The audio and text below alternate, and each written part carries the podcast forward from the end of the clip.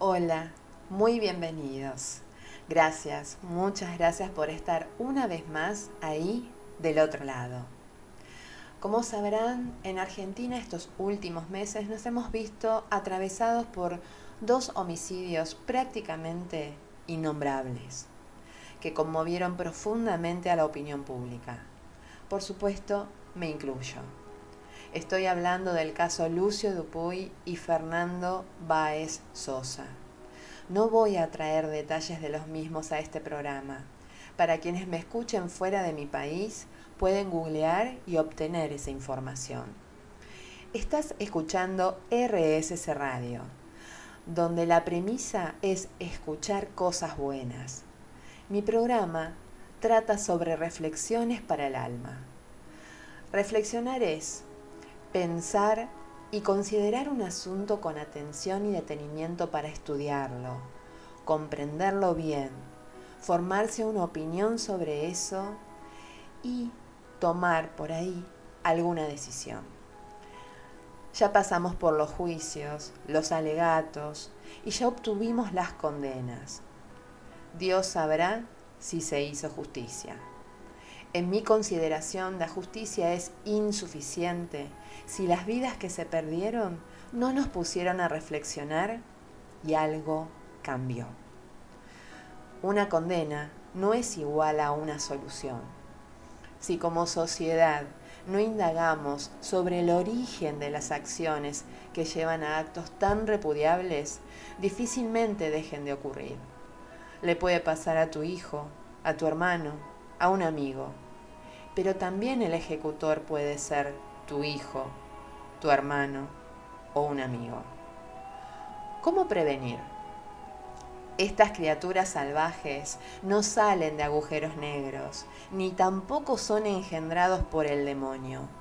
Queremos pensar que sí, porque es demasiado doloroso, pero pensar así solo minimiza la responsabilidad que tenemos como seres humanos. ¿Qué conversaciones hemos tenido con nuestros afectos, colegas o perfectos desconocidos que hayan ido en dirección al origen del mal? Hoy te invito a ese viaje. Pongamos el foco ahí. Considerémoslo con atención y detenimiento. Comprendamos bien y formemos una opinión que nos permita desarrollar herramientas para aplicar en nuestro entorno que nos permita vivir en un mundo mejor. Yo creo en el granito de arena. Si vos también, no te pierdas este programa. Regreso en breve. En 1961, la periodista Hannah Arendt escribió en el New York Times una serie de artículos a los que nombró la banalidad del mal. Ella asistió al juicio de Adolf Eichmann en Jerusalén y dijo algo así. Uno esperaría que con la cantidad de crímenes imputados al asesino, éste debería lucir como un monstruo y tener un comportamiento especialmente aberrante. Pero ¿saben qué? Esto no fue así, porque Eichmann en el juicio fue revisado por seis psiquiatras y todos lo consideraron normal. Incluso como padre de familia, sus relaciones eran mucho mejores que el promedio. Si hizo lo que hizo fue porque, según él mismo dijo, solo recibía órdenes. En ese mismo año se empezó un estudio en la Universidad de Yale dirigido por Stanley Milgram que se publicó en 1964 incluía más de mil voluntarios que fueron reclutados mediante la colocación de letreros en el campus universitario. Se solicitaban voluntarios para un experimento. Se pedía que fueran hombres mayores de edad, pero no se dieron mayores datos. Y muchos jóvenes de New Haven se inscribieron, esperando que les sirviera también para su currículum. Se les hizo una prueba psicológica para asegurarse que no tuvieran ningún tipo de rareza, como fobias o traumas. Y luego se los introdujo en una sala en la que había una máquina que soltaba descargas de 15 a 450 voltios.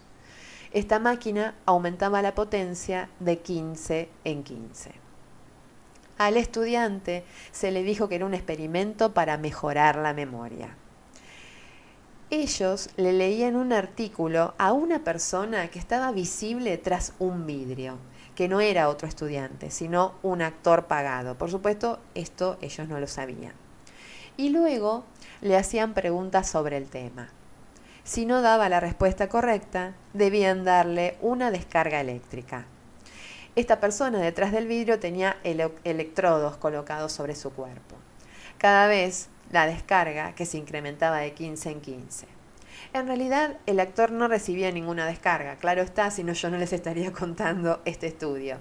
Pero veía una luz en donde se le indicaba qué voltaje supuestamente se le estaba aplicando y fingía dolor acorde a esa descarga. Además, había otra persona con estos estudiantes, un señor muy serio, autoritario, aparentemente el jefe del experimento. Esta persona los incitaba a aumentar más y más la descarga. Mientras que el actor estaba instruido para contestar mal a las preguntas y reaccionar dramáticamente ante esas descargas. Como fíjense esto, ¿eh? como los estudiantes pertenecían a un nivel social superior, bien educado, se esperaba que a lo más un 1% llegaría a descargar 300 voltios, en donde la descarga empezaba a ser peligrosa, cosa que ellos sabían. Un 0,5% llegaría a los 350 voltios y el 0% descargaría 400 o más. Bueno, mi gente linda, les cuento que los resultados fueron muy diferentes. Todos rebasaron los 300 voltios de descarga. El 65% alcanzó los 350 voltios. El 35% llegó a los 400 o más. De hecho, sin importar que a partir de los 300 voltios el actor ya no respondía, muchos siguieron propinando descargas. Bueno, a ver, Milgram explicó los resultados como genes defectuosos provenientes de nuestra herencia animal. A lo que yo diría, desde mi humilde lugar, más que animal, salvaje. Las conclusiones de Milgram fueron vertidas en su libro en 1964 los peligros de la obediencia a la autoridad. Diez años después de eso, en 1971, Philip Zimbardo de la Universidad de Stanford hizo un ensayo algo similar. En este caso, había estudiantes, la mitad desempeñaba el papel de carcelero, la otra mitad de presos. Y les cuento algo, Después de este experimento, todos, incluyendo al propio Philip Zimbardo, requirieron terapia psicológica post-trauma.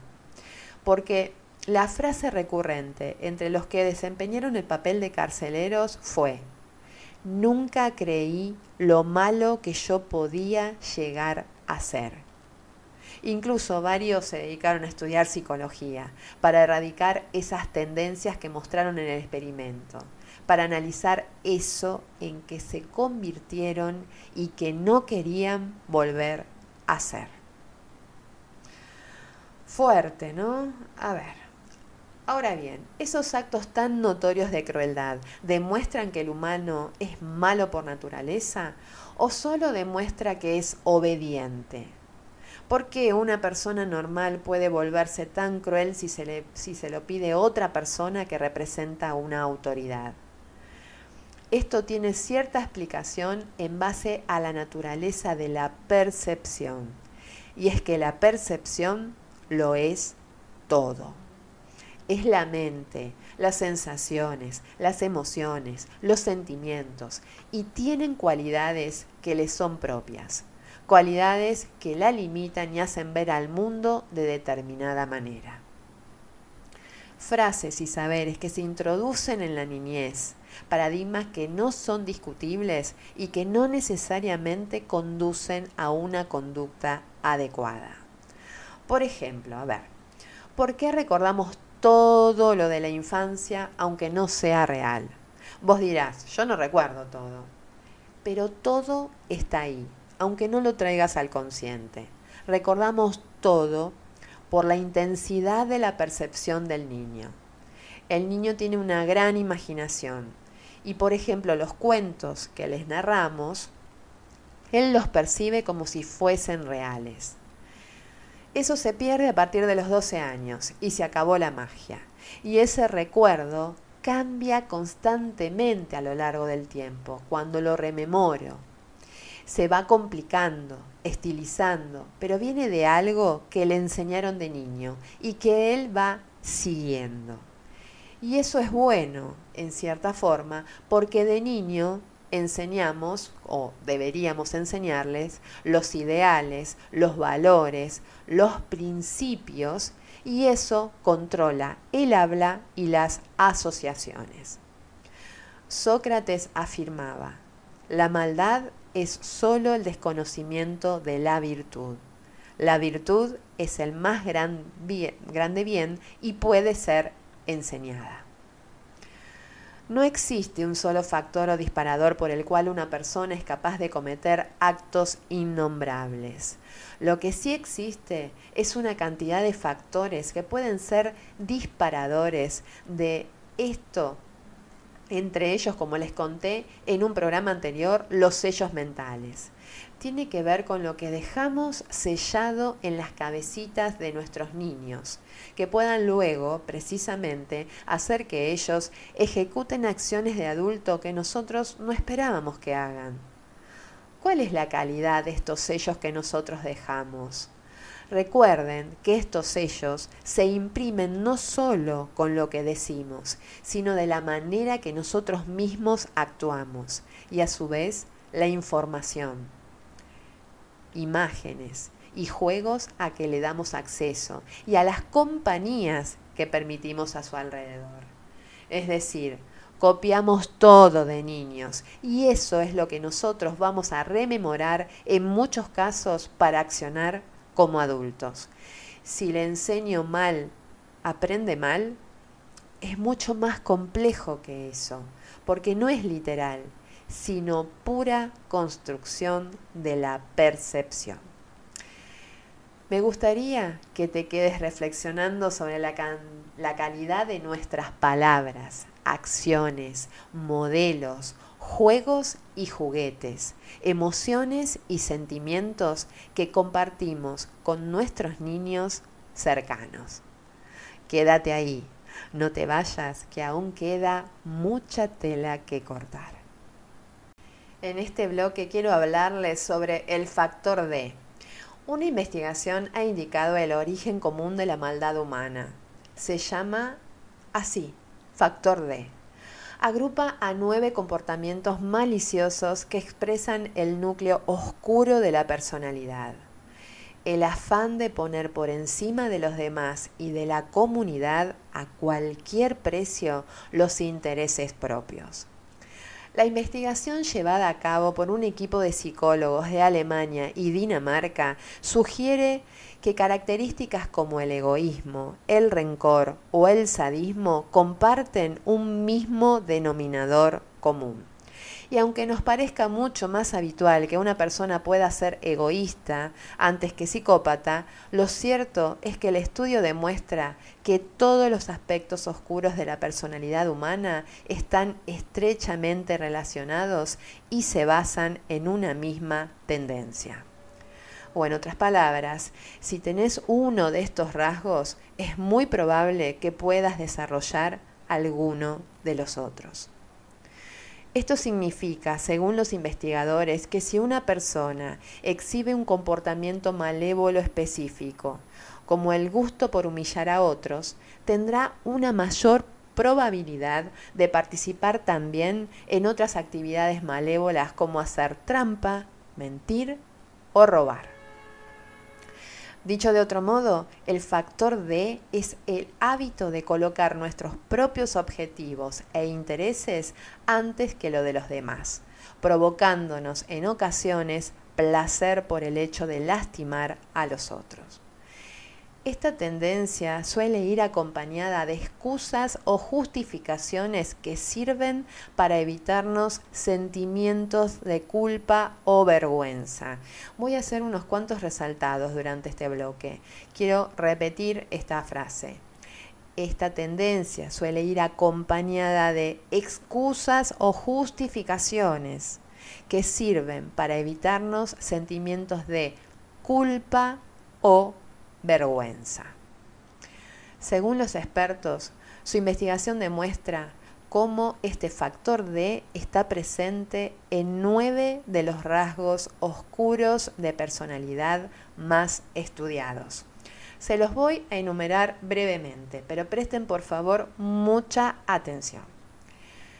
Egoísmo, preocupación excesiva sobre la propia ventaja a expensa de la de los demás maquiavelismo, actitud manipuladora e insensible y la creencia de que los fines justifican los medios. Desconexión moral, estilo del procesamiento cognitivo que permite comportarse sin ética, sin sentir angustia. Narcisismo, excesivo foco en sí mismo, un sentido de superioridad y una extrema necesidad de recibir atención de los demás. Derecho psicológico. Creencia recurrente de que uno es mejor que los demás y merece un mejor trato. Psicopatía. Falta de empatía y autocontrol combinada con un comportamiento impulsivo. Sadismo. Deseo de causar daño mental o físico a otros para el propio placer o para beneficiarse a sí mismo. Interés propio. Deseo de promover y resaltar el propio estatus social y o financiero. Y por último, rencor. Disposición para causar daño o destruir a otros, incluso si uno mismo se daña en el proceso. A ver, luego de hacer este punteo me es muy difícil no remitirme al caso Fernando Si, prestamos atención tenemos muchos de estos factores característicos del núcleo oscuro. O sea, por un lado el rencor, esta disposición para causar daño incluso si me daño a mí mismo. Es decir, no pienso en nada más que en causar daño o destruir al otro incluso si yo mismo me perjudico en ese proceso. El narcisismo, enfocarse precisamente en sí mismos, una extrema superioridad y necesidad de recibir la atención de los demás. A mí no me tocas, a mí no me llevas por delante. En función de esto, la desconexión moral, actúo sin ética y sin sentir absolutamente nada de angustia. La psicopatía, pierdo el control, me comporto de manera absolutamente impulsiva y no puedo tener ningún tipo de empatía con la víctima. Interés propio. Cuando se refieren a Fernando como negro de M, también estamos viendo precisamente resaltar el estatus social o económico, en este caso sobre el de Fernando. Y Maquiavelo, por supuesto, maquiavelismo. Creo que el fin justifica los medios, no importa que la razón haya sido mínima yo tengo que vengarme, yo tengo que demostrarle que soy superior, yo tengo que ejercer sobre él el poder y no importa si el disparador fue tan pequeño, lo que tengo que hacer, lo tengo que hacer y en la magnitud que debo, porque yo soy enorme. Antes de irme al corte, quiero hacer una mención especial sobre el sadismo. ¿Por qué algunas personas disfrutan siendo crueles con otras?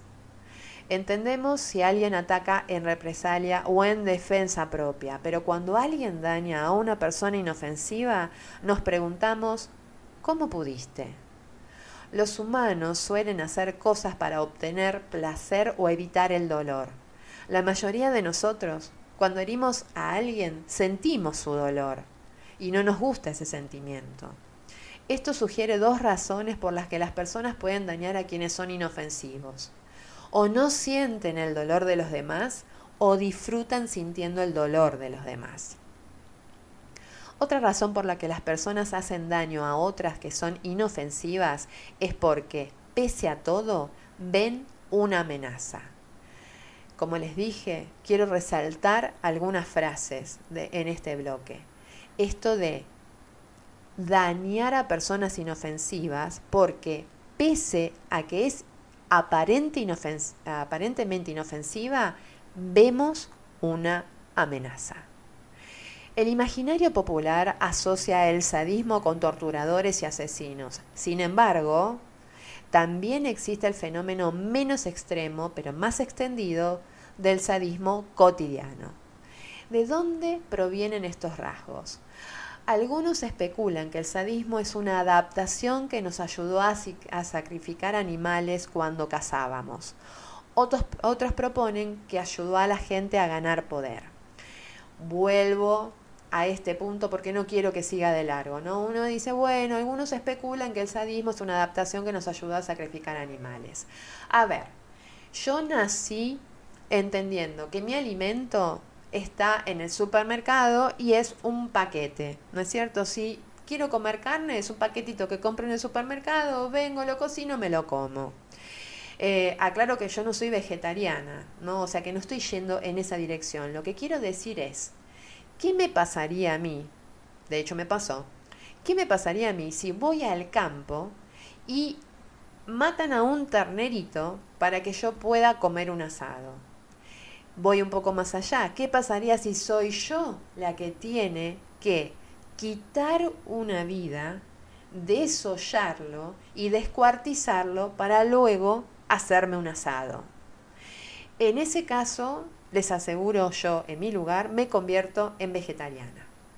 Por supuesto, hay quienes han nacido en estos entornos en los cuales lo más normal es hacer esto. Percepción, recuerde, hemos hablado de la percepción, porque por la información que hemos recibido de pequeños, cómo nos fue quedando dentro de nuestra cabecita y cómo eso luego en los actos que siguen también utilizan esta memoria, ¿no? Entonces, no lo dejemos pasar tan de largo, ¿no es cierto? Porque estos rasgos de sadismo deben existir de alguna manera como una adaptación que nos ayudó en algún momento y que nos sigue ayudando en algunos casos. La neurociencia sugiere que el sadismo podría ser una táctica de supervivencia provocada por tiempos difíciles. Cuando ciertos alimentos escasean, nuestros niveles de serotonina disminuyen esta caída hace que estemos más dispuestos a lastimar a los demás porque hacer daño se vuelve más placentero. Otra vez, rebobinamos. Rebobino. A ver. Cuando los alimentos escasean, nuestros niveles de serotonina disminuyen. Estamos en un país donde eh, los niveles de pobreza son increíblemente altos, ¿sí? Y acá nos están diciendo que los niveles de serotonina disminuyen, entonces estamos más dispuestos a lastimar a los demás porque hacer daño se vuelve más placentero. El sadismo implica disfrutar de la humillación y el dolor de otra persona. Sin embargo, a menudo se dice que deshumanizar a las personas es lo que nos permite ser crueles. Estos insultos que nosotros eh, somos capaces, digo nosotros como eh, raza humana, no estoy hablando de nosotros como personas en particular, ¿no? Eh, pero es mucho más fácil humillar a alguien a quien primero hemos insultado, los tratamos de perros, piojos, cucarachas, ¿sí? Porque nos resulta más fácil lastimarlos.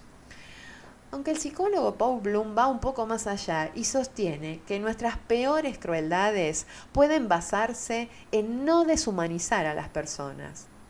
Las personas pueden herir a los demás, precisamente porque los reconocen como seres humanos que no quieren sufrir dolor, humillación o degradación. Bueno, ahí quedan flotando, ¿no es cierto? Eh, eh, de alguna manera cosas que nosotros tenemos, primero incluimos el conocimiento y después le damos una vuelta de rosca porque por supuesto hay varias versiones. Los invito en esta pausa a buscar en sus cabecitas con mucha sinceridad actos mínimos que evidenciaron la existencia de nuestro núcleo oscuro, no para castigarnos, sino para saber que ahí están y sabiendo que existen, comprenderlos y mantenerlos a raya. Mi gente linda, en este bloque quiero hacer un apartado especial a la justificación. En mi cuaderno lo subrayé y lo puse en negrita y en mayúscula. Ojo con esta palabra, ojo con el uso de sus propiedades. Nos pasamos la vida justificando nuestras acciones, casi como un acto reflejo sin reparar en el origen, y en consecuencia no dejamos de hacerlo. Y nuestros niños lo copian, y nuestros adolescentes se convierten en expertos en el uso de la justificación, la propia y la de los demás. Si no le ponemos freno, seremos adultos sin control. La justificación tiene una causa y se denomina disonancia cognitiva. Es una experiencia psicológicamente desagradable que se acompaña de inquietud y aparece cuando hay pensamientos o acciones que no concuerdan entre sí dentro de uno mismo. La teoría de Festinger sobre la disonancia cognitiva explica cómo justificamos nuestras contradicciones. Cuando hacemos algo contrario a lo que pensamos o en nuestro pensamiento hay dos ideas, creencias o emociones opuestas, surge una sensación incómoda que intentamos eliminar mediante razonamientos. Es mucho más fácil justificar nuestros actos que cambiar nuestras acciones. Las explicaciones apaciguan nuestro malestar y calman nuestra mente. Suele resultar más sencillo darle un porqué a nuestros actos después de llevarlos a cabo y que no nos dejen mal parados, que admitir que, no, que nos hemos equivocado o que nuestro interés no era tan noble. Ese malestar no suele aparecer cuando la incoherencia es sobre un tema sin importancia o banal. Por ejemplo, si quiero un helado y me compré una barra de cereal, qué sé yo. La disonancia cognitiva aparece ante acciones o pensamientos con cierta importancia para nosotros. Por ejemplo, cuando queremos decidir si cambiamos o no de trabajo, cuando tenemos que defender una idea públicamente, aunque internamente pensemos lo contrario, o cuando hacemos algo en contra de nuestros valores fundamentales.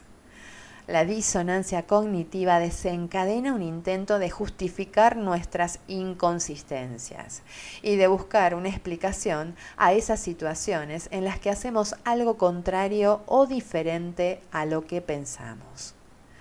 La mayoría de las veces no somos conscientes de eso, sino que justificamos, pensamos que realmente son esos los motivos que nos llevaron a actuar, cuando en realidad los motivos fueron otros y los fuimos modificando o maquillando después.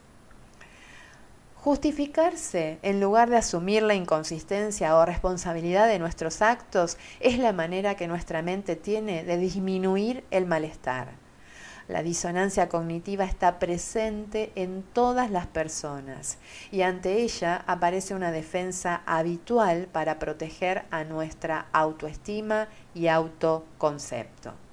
Por ejemplo, imagina que uno de los valores que pensamos atesorar es la honestidad y estamos muy orgullosos de ser honestos. Sin embargo, un día me encuentro mintiendo una acción está en contra de nuestro valor. Para nuestra mente es mucho más sencillo pensar que hemos mentido porque la situación nos ha obligado o para beneficio de otros que para el propio. Así, buscamos una justificación aceptable para alejar la mala sensación que nos ha producido traicionar a nuestro valor. Esta frase hay que, hay, que prestarle mucha atención. Yo ya en un programa anterior sobre el ego les he explicado un poco esto, pero quiero aprovechar esta frase para darle precisamente otra vueltita ahí. Decimos que justificamos para alejar la mala sensación que nos ha producido traicionar a nuestro valor. Tengan en cuenta que cuando traicionamos a nuestro valor, lo que estamos traicionando es a nuestro ego. Recuerden que nuestro ego es la perfección del yo, es decir, lo que espero de mí misma, así, perfecta, inmaculada. Y de pronto traiciono, ¿sí? a ese valor que no es otra cosa que mi ego, el perfecto, fallando. Ahí es cuando lo sano se vuelve insano. La disonancia cognitiva es un mecanismo que nos protege, es decir, ayuda a conservar nuestra autoestima y salud mental. Actuamos, erramos, nos justificamos y aprendemos. Disminuimos el malestar y eso nos permite avanzar y no anclarnos en el error. Pero en algunas ocasiones esta barrera contra el malestar puede ser perjudicial. A veces nos quedamos parados en la justificación sin avanzar o aprender de la inconsistencia. En otras ocasiones, la disonancia es tan intensa que puede llevarnos a realizar conductas aún más perjudiciales para nosotros mismos. Tengan en cuenta esto. Si yo justifico, suelo de alguna manera potenciar eso que hice de alguna manera mal, porque precisamente eso le da valor porque está justificado. Entonces lo magnifico. En vez de ir cada vez disminuyéndolo, cada vez lo hago más grande. A eso se refiere este apartado. El programa del día de hoy ha tenido como meta hacer un recorrido que nos permita visualizar todos los condimentos que pueden aparecer en estas denominadas criaturas salvajes, capaces de hacer lo inimaginable, sí, lo imperdonable, lo innombrable. A su vez, durante este recorrido hemos podido observar temas que pusieron sobre la mesa muchos de estos condimentos, como la genética, ciertos rasgos que nos convierten en salvajes, también que somos capaces de cometer actos de maldad si de alguna manera alguien que nosotros entendemos con la suficiente autoridad nos indica hacerlo es importante saber que todos tenemos la posibilidad de cometer actos malvados y que las razones que nos impiden llevarlas a cabo tienen que ver con aquellos actos que en nuestra niñez hemos adquirido, copiado, memorizado, guardado. Y de la misma forma, en un escenario X, vienen a rescatarnos de una situación que según nuestra percepción nos pone en peligro. Muchos han intentado descubrir el origen del mal. El bien y el mal también son una percepción. Queremos creer que existe una razón para el horror y en realidad es una cadena de factores cuya combinación es la fórmula para el desastre. No te vayas, regreso enseguida para el cierre.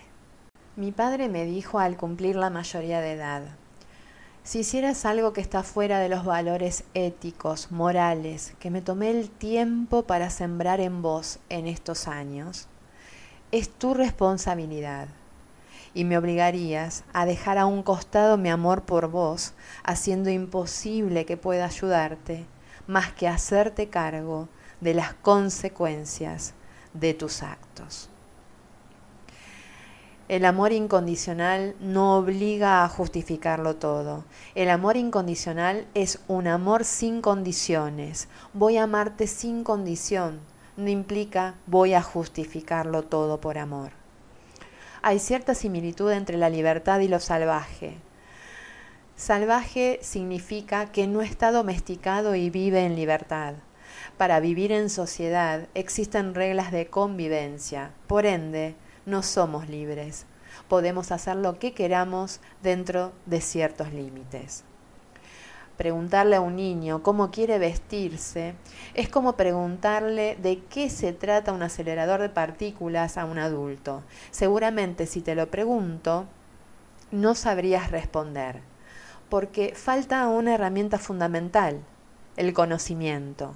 Un niño no cuenta no solo con el conocimiento, sino con su propia formación intelectual, aún para responder correctamente esa pregunta. Por eso podría elegir algo abrigado para un día de calor, o sandalias para corretear por el parque, o un disfraz para ir a una reunión social. Y la pregunta que quizá te surja mientras te digo esto sería, ¿Y esto estaría mal? Y la probable respuesta es no, porque no se trata de si está bien o mal, sino si es lo adecuado para su bienestar, cosa que un niño es incapaz de discernir aún.